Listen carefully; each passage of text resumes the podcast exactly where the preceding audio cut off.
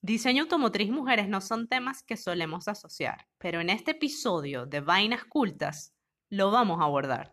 En una industria conducida por grandes empresas y hombres, las mujeres no han tenido mucha visibilidad. Sin embargo, sus aportes han transformado la experiencia de uso del auto.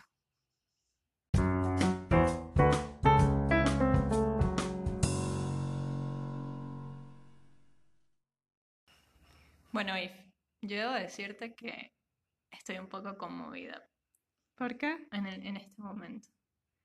Bueno, porque queríamos grabar el episodio en vivo en Instagram e Instagram nos canceló. La cultura de la cancelación. O sea, tipo que dijo, no, su, su live, su live, su, su en vivo, pues. Se fini, no más. No sabemos si fue una cuestión de internet. Se lo, no, se lo tragó, se lo Pero tragó. lo- se lo tragó y no, no tenemos registro alguno de nuestro primer en vivo en Instagram eh, para grabar el episodio, los behind the scenes, o sea, no. Pero bueno, Y bueno, nada, y es- después de un año, después de un año de haber mm, empezado toda la movida del vivo en Instagram, nosotros dijimos, sí, vamos a darle pack. Buah. Porque, porque bueno, solemos llegar tarde a algunas cosas, pues. O sea, temas de redes sociales, por ejemplo. A temas de Eh, tendencias de redes Eso fue porque yo googleé cómo reconciliarse con Instagram y no me salió nada al respecto, Y de- sino puras páginas de Instagram diciendo cómo Reconcili- reconciliarte con Dios, con el dinero y con el 2020. Lo cierto es que hoy queríamos em, grabar este episodio en vivo, bueno, por- para hacer una prueba. Y es que hoy además vamos a hablar sobre diseño automotriz y mujeres. Y es un tema que hace como plap, porque cuando, no sé, cuando yo pienso en autos, beef, pienso En que todavía no sabes manejar. Exactamente. Y nada, o sea, la verdad es que la industria automotriz me suena muy a hombre, pero, Ok. pero eh, este, este episodio va a ser así como, Me, me, me quedo con esa idea, pero primero te voy a presentar. Tú eres Pat, arroba Levera Paparoni, y yo soy Beef, arroba La Troconis, y esto es Vainas Cultas. Y como dijo Pat, vamos a abordar el tema del diseño automotriz y de mujeres, de mujeres que han trabajado en esa industria y que, mm, y que han aportado y se han enfocado mucho en el habitáculo, que es el lugar en donde, pues, eh, habitamos el carro, solemos estar, conducimos, ¿bien? es una idea muy linda la, la del auto, la del carro, porque es como una casa con ruedas. Sí, Y ahí pienso en los picapiedra, pienso en... Los picapiedras. Mira, y retomo tu idea de que tú relacionas mucho el auto con No, los hombres. no Óyeme, pero, oye, pero no el auto, el diseño automotriz, o sea, como la industria automotriz. bueno, la industria, y- Exacto. Bueno, igual, la, re- es- la- igual la, la tomo y te digo que mm, más bien yo relaciono el auto con mujeres independientes que tienen sus, sus carros, sus autos, sus coches, ¿bien? Che, pero no me estás entendiendo. Pero estoy ya va, hablando de la industria, no está estoy hablando bien. del auto como Vale, algo es- singular. está bien, pero está bien, Pat. Pero quiero, quiero contarte porque yo tengo una relación así como estrecha. Porque Claro. resulta que en mi familia, todos los miembros han tenido, de la familia, eh, eh, han tenido su auto.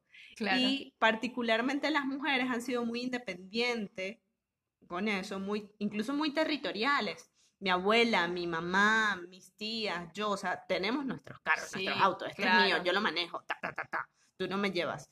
Entonces, Es verdad. hay una foto que yo la puse en el post de, de en vainascultas.com de mi abuela y es, o sea, es una imagen muy potente, es muy fuerte, es muy bonita y es Tienen ella que como verla. finales de los 30 o principios de los 40 por ahí mi abuela tendría estaría en, en- en sus gloriosos 20 Además y que es la... ella en pantalón con saco con un gorro como de mm, Ferrocarrilero. ferrocarrilero sobre un auto Y eso era como en el páramo, ¿no? Porque estaba en el páramo y dice, Estado Mérida 3, la placa. Y para mí eso es muy emblemático y es como, eso, esa em, imagen representa la conexión que hemos tenido nosotras las mujeres de mi familia con el auto, particularmente. está O muy sea, bueno.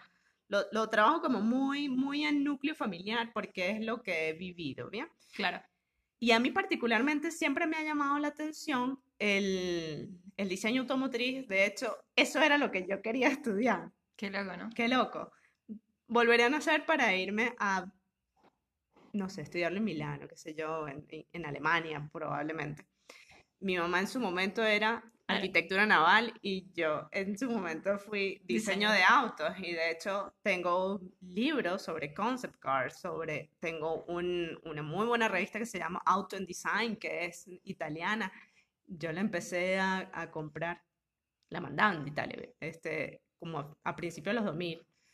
Eh, y bueno, una maravilla todo eso. Sin embargo, pues me fui por otros lados, pero eh, esa conexión emocional y de identidad con el carro sí que la he vivido, así como la hemos vivido tantas personas, ¿bien? Porque el, el auto es un objeto emblemático del diseño, tanto como la silla, pero no tan accesible para hacer, evidentemente, sin embargo, bastante accesible como para adquirirlo. Bueno, también es un tema cultural, ¿no? Porque si tú te pones a ver, mm, bueno, la cultura americana eh, es súper pro auto. En. Venezuela pasa lo mismo, que es donde, de donde nosotras venimos. Y en Argentina particularmente también lo vi. Ellos tienen como la cultura del auto auto. muy presente. No son, no soy nadie si no tengo un Mm. auto, es eso. Pero si te vas a Europa, la gente es como más más relajada. relajada. eh, no pasa nada si no tienes un auto. Si lo tienes, Pasa mucho. Pasa mucho. Pero sin, em- sin embargo, quien lo tiene, eh, es a mi perspectiva, ¿no? A mi modo de ver la vida en Europa, quien tiene el auto igual es como, eh, vale, lo uso para ciertas ocasiones. No, en Venezuela es que si la gente lo puede usar para ir una cuadra, lo usa. O sea, porque somos así, somos demasiado, necesito mi auto para vivir. No, y el, el auto te permite además de ir de un punto a otro, en, en términ- digamos, dentro de una estructura segura, es también, te permite ser dentro del habitáculo. Es como una especie de casa, esa idea que, que lo comentábamos al Me principio. encanta, me encanta esa idea. Eh, y ahí es donde estuvieron estos aportes estas mujeres. Pero creo yo que antes de hablarles un poco de ellas, es importante hacer como. Un viaje al pasado. ¿Cómo que- empezaron las mujeres en esta industria, Vic? Porque, per- perdón, porque originalmente sí era algo de, de hombres. Sí, la industria no, siempre ha sido de hombres, básicamente. Pero cuando ocurrieron los grandes conflictos bélicos, eh, la Primera y la Segunda Guerra Mundial, ya estamos hablando de países industrializados, ya se, se tuvo que utilizar el- la masa femenina y ponerlas a trabajar. Fue así, básicamente fue así, así de crudo. Em, a pesar de que ya había un movimiento fem- de feminista, ¿verdad? En No. realidad fue porque a los hombres los pusieron en los campos de guerra. Claro, eh, y había esa mujer- necesidad. Sí, en los polígonos industriales, por ejemplo. Claro. Entonces, pareciera que eso daba eh, luces de que ahora sí ya las mujeres iban a tener trabajo por fuera de casa, iban a ser, eh, digamos, fuerza importante para el desarrollo de las naciones. Pero bueno, en lo que vinieron las posguerras, en lo que se acabó en las guerras, ambas, a las mujeres las despacharon otra vez a sus casas, ¿bien? Entonces se desinfló un poco el tema feminista, evidentemente, se desinfló ese entusiasmo patriótico también. Eh, sin embargo, Muy chimbo, muy, muy- muy lamentable. sí, fíjate, tanto fue así que la reina Isabel II, en estos días me encontré, Datazo. A ver, esa mujer es increíble. O sea, ha digo, hecho tantas vainas. no, exacto, es increíble. Para bien o para mal es increíble. Ajá. Ella fue mecánica. Ajá, la reina Isabel II. segunda de Inglaterra, ella fue mecánica porque también fue parte de este cúmulo de mujeres que entraron en la industria. De, eso, de ese, de ese mm, mundo de mujeres, que bueno, que las despacharon de nuevo, quedaron algunos coletazos. Claro. Y entonces, eh, marcas como Ford y GM, que son marcas norteamericanas, estadounidenses, que son como la esencia máxima de lo que es ser mm, eh, norteamericano, ¿verdad? Eh, pues tuvieron unos grupos de mujeres en el diseño automotriz. Eh, y sí, es verdad, es muy raro y todavía es raro. Sin embargo, consigues unas que otras mujeres por ahí eh, que estén, que están trabajando en el diseño automotriz, pero no es lo común. Sin embargo, es muy interesante mm, ver que los aportes fueron en el habitáculo, en donde uno em, este, es- está en el auto, pues. O ¿bien? sea, porque, a ver, la- a las mujeres las buscan para trabajar en, en- en esta industria. Em, sin embargo, como, como decías, a muchas las desplazaron una vez que los hombres retornaron a sus espacios de Sí, trabajo. porque era sobre todo en la parte fabril, en la parte manufacturera. claro. Pero a partir de allí es donde se quedan algunas mujeres en los, como en los grupos de diseño. Sí, exactamente. Claro, a ver, que, que el- me, me imagino yo que los hombres dirían, bueno, vamos a poner a las mujeres a, a diseñar el interior como, como para dejarles algo, ¿no? Como que lo que ellos hagan no se vea tanto. Algo así, Eh, como que sean muy tímidos. Bueno, hay, hay dos grandes casos. El más emblemático es el de General Motors eh, y está el caso de Ford. Pero fíjate, em, ellas estuvieron sobre todo en la parte de diseño interiores de los carros. Ajá. Bien, mientras que los hombres eh, evidentemente también estaban ahí y en el exterior. Es- era como todavía esa dualidad del sexo débil y el sexo fuerte. Eso, eso es lo que pasa. Ah, bueno, este es el, esta es la casa del carro, el habitáculo, y este es, eh, sabes, el protector, la coraza, la seguridad. Sí, Yo creo claro. que existe un... Se veía eso, sí, sí. sí. Y estamos hablando de 1920 y pico. Perdón, perdón, ya ahí estamos hablando de No, los de- 50. de los 50. O sea, todo esto eh, surge en las posguerras, Claro. cuando se quedan desarrollando los diseños. A ver, hablemos puntualmente de, de General Motors, porque esta empresa tuvo el primer team femenino de diseño de Estados Unidos, eh, em, digamos, eh, eh, emblemático. ¿bien? Ok, esa fue, Era la, el primer team. esa fue la que dijo, bueno, aquí sí tienen espacio las mujeres para trabajar, Ajá. para diseñar. Eh, A ellas se le llamaron damsels eh, of design. Ok. las damiselas. Que bueno, en, en francés y en inglés suena muy bien, pero en español suena horrible. Si Sí. te vas para el concepto. Sí, sí, sí, sí, sí. sí. Porque es como Fíjate cómo las la- engreídas esas. No.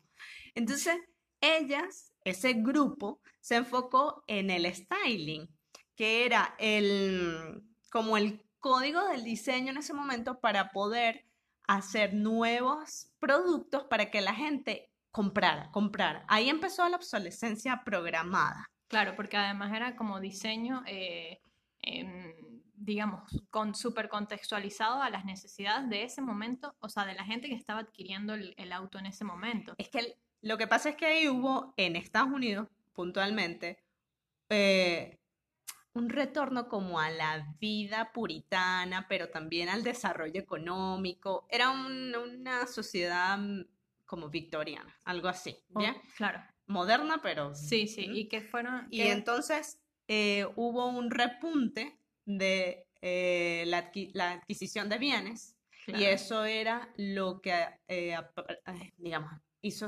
resurgir también al país económicamente y catapultó a Estados Unidos como productor de bienes, ¿ok?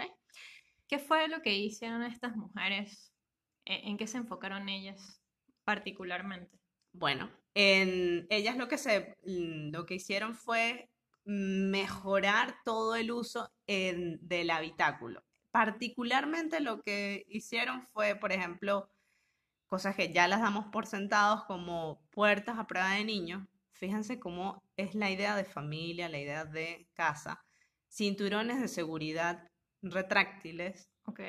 y las consolas de almacenamiento que, por ejemplo, las guanteras, que eso no existían. Pero Como los como bolsillos, nosotros estamos los siempre del carro.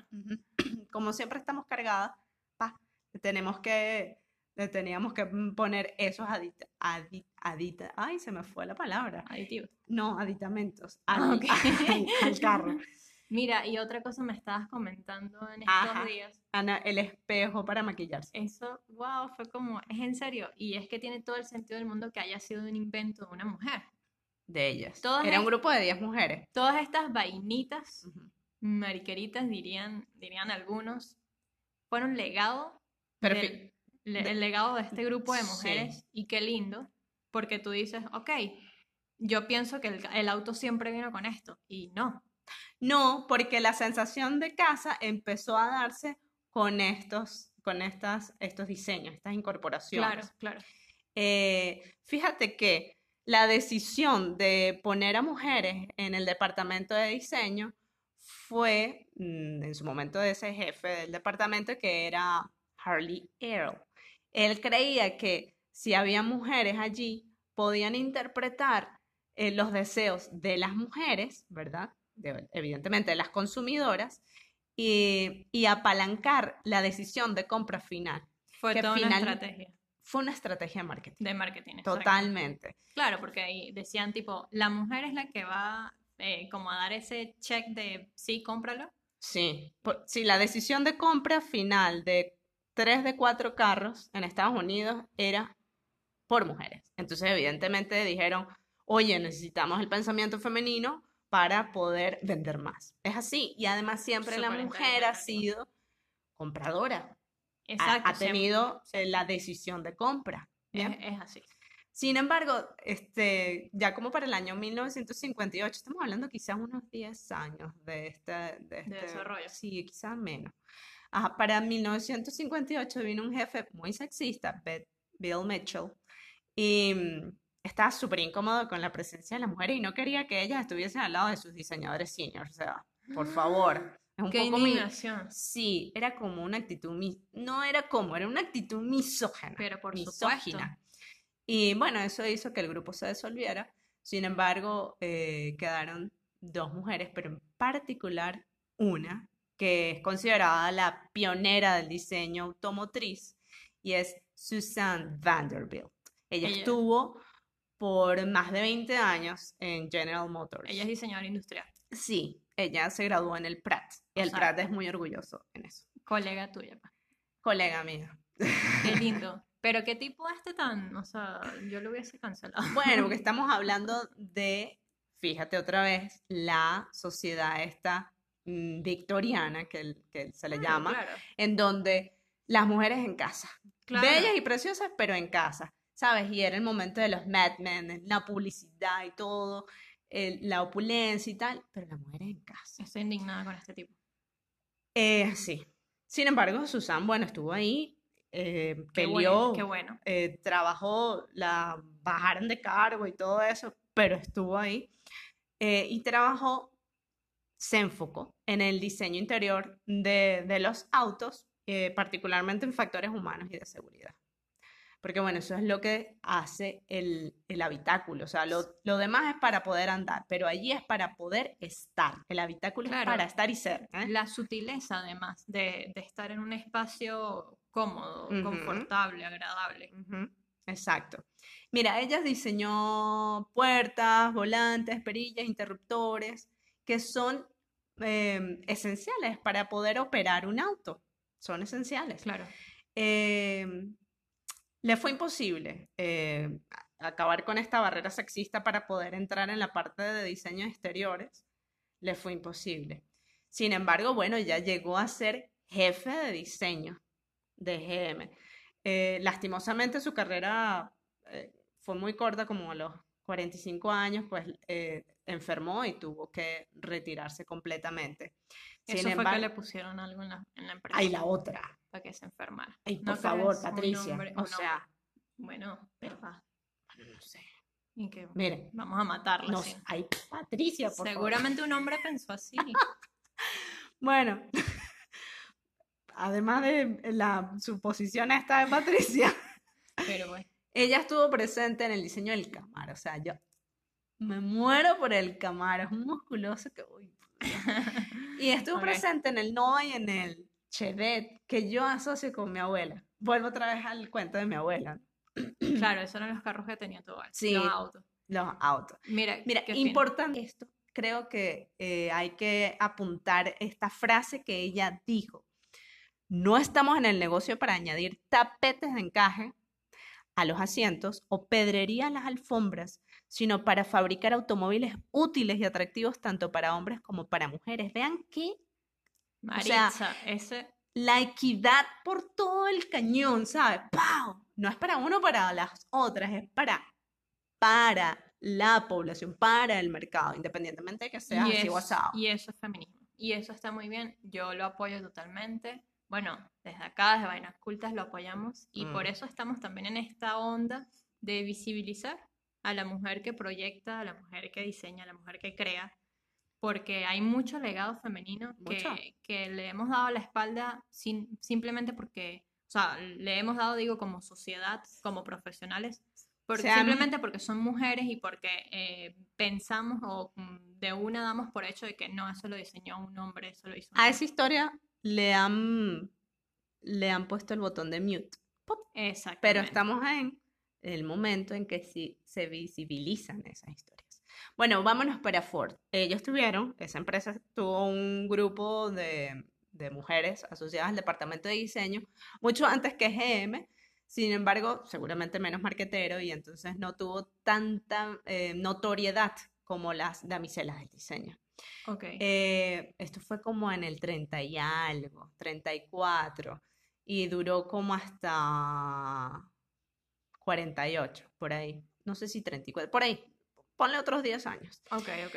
Em, ellas estuvieron también a cargo de la parte de diseño interior, eh, diseñaron volantes, paneles de instrumentación, ornamentación, sí color, sí estuvieron en color tanto interior como exterior y también en ilustración.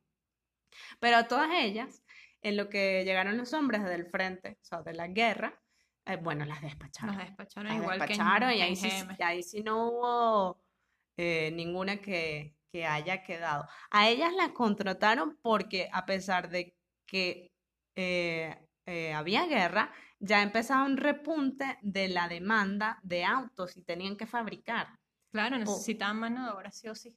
Sí, bueno, además de mano de obra, este, mentes pensantes. Mentes, claro. Bien. Bueno, fue en 1970 que Ford eh, contrata de nuevo, perdón, a una mujer en el departamento de diseño y ella fue Mimi Vandermoot. Una Fíjate, que había estado antes con ellos.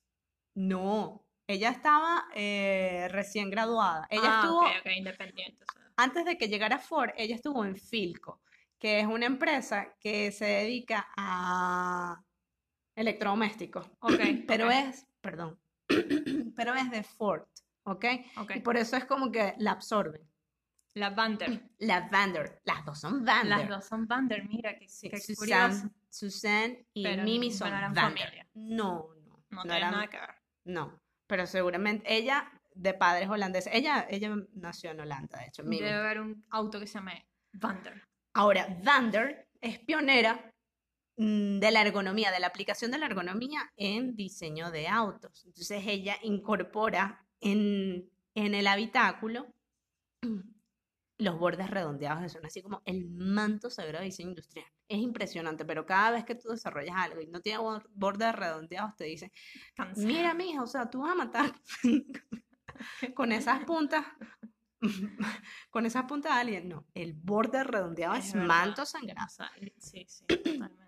Ella también este, incorporó, digamos, el, el correcto alcance y la lectura de controles dentro del habitáculo, la reconfiguración de esos paneles de control y los asientos con mejor apoyo. Antes eran unos, unos sofás, Total. ¿verdad? Y donde entraban las ocho personas de la familia, porque antes la familia era Mm, numerosa. Yo recuerdo que, el- que la camioneta que tenía mi abuelo cuando yo nací era una Ford, pero era una lancha enorme y ahí cabíamos todos, Todo el mundo. los nietos, los, los otros, mi abuela, mi abuelo, Sí. o sea, era un- el- además el mercado. o Y, sea, a- y en la parte de atrás no había cinturones de seguridad. Sí, era, No, era así, no, era no, como muy descuidado Sin el tema de embargo- seguridad, pero ya luego eh, se empezó a regular muchísimo eso. Y entonces Mimi trabajó justamente en factores de seguridad y ergonomía. Entonces, por ejemplo, si antes al conductor le resultaba eh, incómodo llegar hasta un- una parte del panel de control para operar ciertas cosas, bueno, ella hizo que el panel se acercara al conductor, porque finalmente no, no siempre tienes a un copiloto, claro, ¿verdad? que te ayuda. Que te ayude. Normalmente Bueno, anda y- solo. Y, son detalles que, que, oye, que suman, que aportan muchísimo. Sí, mira, y entonces estos desarrollos la hicieron ella ser jefa de diseño. Ven, esos son como los trabajos de ascenso. Las dos hicieron prácticamente lo mismo, aportaron y le reconocieron ese aporte, llegaron a ser jefas de diseño. Eh, en- y en ese mm, particular, Mimi fue como muy eh, traviesa, digo yo. Porque, ¿Por qué? porque ella dijo, bueno chicos, a los diseñadores, ustedes van a tener que empatizar con las mujeres porque sí que somos un grupo importante las que conducimos autos. Se me ponen uñas postizas, por favor. Ok. Y Para saber cómo se manejaba con uñas largas. sí, y hasta le decía, mira, yo te voy a poner falda. Ajá, para ver, claro, porque es muy diferente manejar con tacones, faldas y uñas postizas, ¿verdad? Claro. Entonces, ella decía, si puedo resolver todos los problemas inherentes a la operación de un vehículo para una mujer, eso hará que sea mucho más fácil de usar para un hombre. Es que es así. Es así, es así. Em, o sea, si tú lo, si tú diseñas en función de la sutileza, del detalle, creo que logras muchísimo. Y, y ahí se forma esa equidad que uno busca. Sí, y bueno, además de la sutileza, evidentemente, de la de que la, la operatividad sea la correcta. Claro, de que tú puedas hacer uso cómodo de todo ese espacio. Bueno, entramos a una reflexión de diseño y equidad. Yo recuerdo que en clases de ergonomía, particularmente, porque lo vemos los diseñadores industriales, pues se nos ponía a valorar los diferentes percentiles y géneros. Y este, poder a partir de eso optimizar en función de la diversidad y no únicamente de lo que decía Julius Penero en su libro de, de,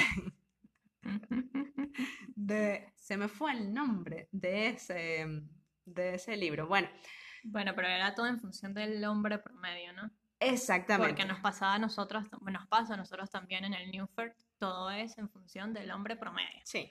Entonces, fíjense, es prácticamente imposible diseñar para todo el mundo, pero sí que es posible evitar favorecer a una persona perjudicando a otras. Claro. Entonces, de esa manera, pues, oye, conjugamos diseño, que finalmente es mejora, bienestar, todo esto, con equidad, que es uno de los objetivos del feminismo. Entiéndese que feminismo es poner a todos en, en una balanza en donde hayan mejoras para todas las personas. No es cancelar a los hombres, siempre No. lo diremos. No es cancelar a los Y hombres. tampoco es igualdad, es justicia. Es justicia, exacto. Porque no se habla mucho de la palabra igualdad. sí, Yo prefiero no. utilizar el término equidad. Exactamente. porque algunas personas están más abajo y no necesitan lo mismo de las otras que van más arriba, porque entonces van como ascendiendo, pero siempre va a haber ese gap. Bien, No, equidad hace que sí que haya mejores condiciones para todos y tengamos nosotras las opciones para desarrollarnos.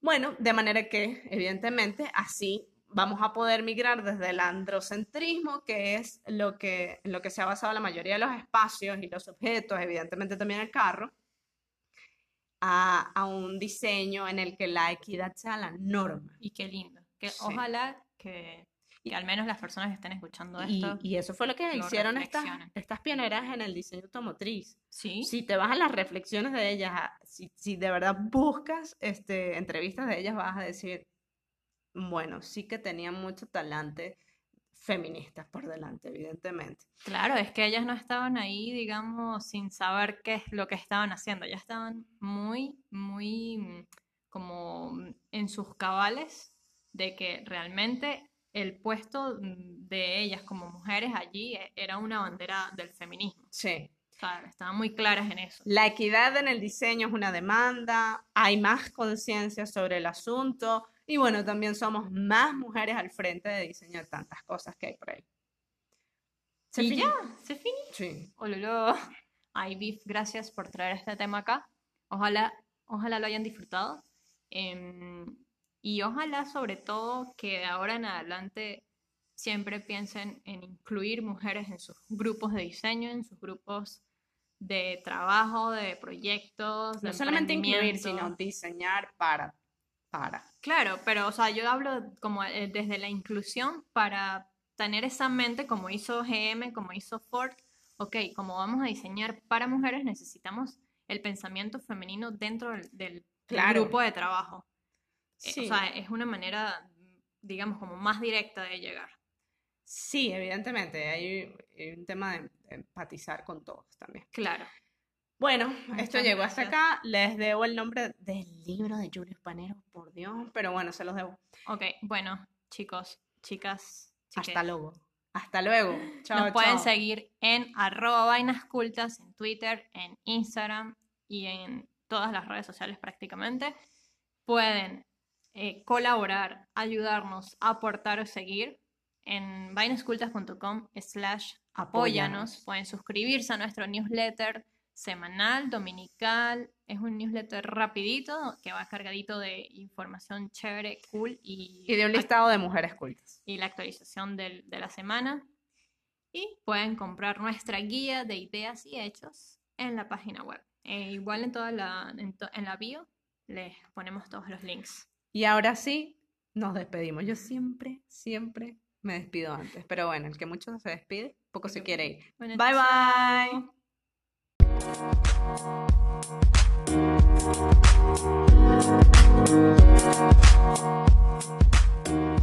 back.